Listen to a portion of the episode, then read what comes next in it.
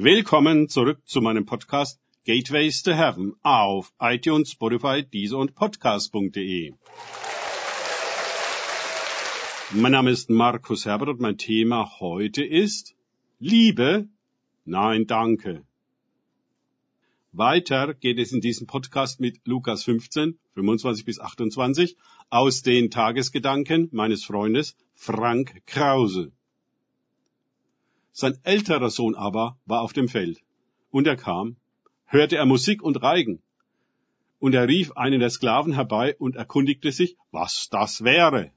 Der aber sprach zu ihm, dein Bruder ist gekommen, und dein Vater hat das gemästete Kalb geschlachtet, weil er ihn gesund wiedererhalten hat. Er aber wurde zornig und wollte nicht hineingehen. Sein Vater aber ging hinaus und redete ihm zu. Lukas 15, 25 bis 28. Der ältere Sohn, ja, wir können ihn verstehen. Dieser, sein Bruder, hat das Erbe mit Huren durchgebracht, Vers 30. Und wird nun dafür mit dem gemästeten Kalb belohnt? Unmöglich! Er wirft dem Vater sein Erbarmen und seine Gnade vor. Das ist doch ungerecht! Der Vater versucht ihm zu mitteln, dass auch er jederzeit eine Feier mit seinen Freunden machen könnte. Denn alles, was mein ist, ist dein. Vers 31. Das ist die Position des Sohnes und nicht die des Knechtes. In dieses Bewusstsein sollen wir kommen. Alles, was unser Vater ist, das gehört auch uns, denn wir sind seine Kinder. Ein Knecht kann so etwas nicht einmal denken. Es wäre ein Sakrileg. Aber leider kann auch der zweite Sohn nichts damit anfangen, den man darum als den anderen verlorenen Sohn bezeichnen könnte. Er ist zwar alle Zeit beim Vater gewesen, Vers 31, hat ihn aber dennoch nicht in seiner Vaterschaft erkannt. Entsprechend hat er auch seine eigene Sohnschaft nicht erkannt.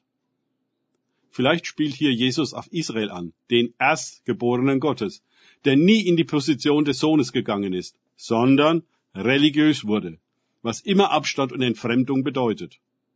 Treten wir in die unmittelbare Nähe Gottes ein, und erfahren seine Vaterschaft, dann verwandelt uns das in Söhne und Töchter. Dann werden wir wie er. Im Gleichnis sehen wir den Abstand, den der Erstgeborene zu seinem Vater hat. Er ist auf dem Feld mit den Knechten. Er kriegt gar nicht mit, was im Vaterhaus vor sich geht. Ein Sklave teilt es ihm mit. Er geht auch nicht hinein in das Haus, sondern der Vater kommt raus, ihn zu holen ob er sich erweichen ließ, seinen Bruder zu sehen und gar an der Feier für ihn teilzunehmen? Davon lesen wir nichts. Vielleicht hat er sich längst seine eigene Hütte außerhalb des Hauses bei den Feldern und Knechten errichtet. Und wir? Wo verorten wir uns in dem Gleichnis? Sind wir Kinder oder Knechte? Ärgern wir uns über die unverdiente Gnade Gottes, wenn sie jemandem widerfährt, den wir für unqualifiziert halten? Wissen wir besser als der Vater, wie mit solch einem zu verfahren ist?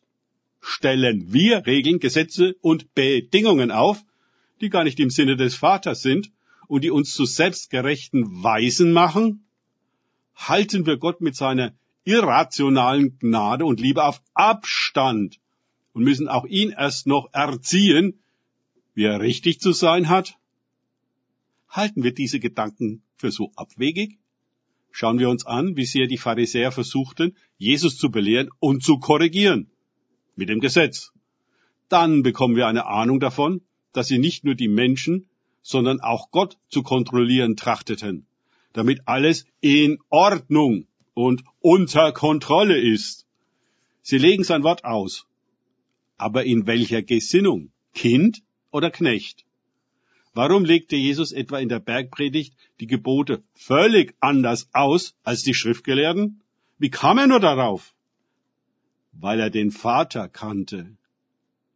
An vielen Stellen überführt Jesus die Schriftgelehrten der krassen Erbarmungs- und Lieblosigkeit, also damit dem Wesen Gottes diametral zu widersprechen.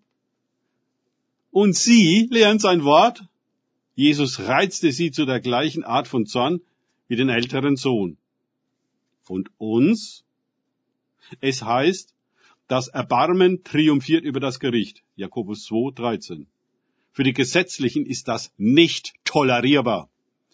Immer wählen sie das Erbarmen ab und gehen einen Weg, der sie weit weg vom Vater führt, wo sie ihre eigene Hütte bauen und ihre eigene Ideologie und Religion entwickeln.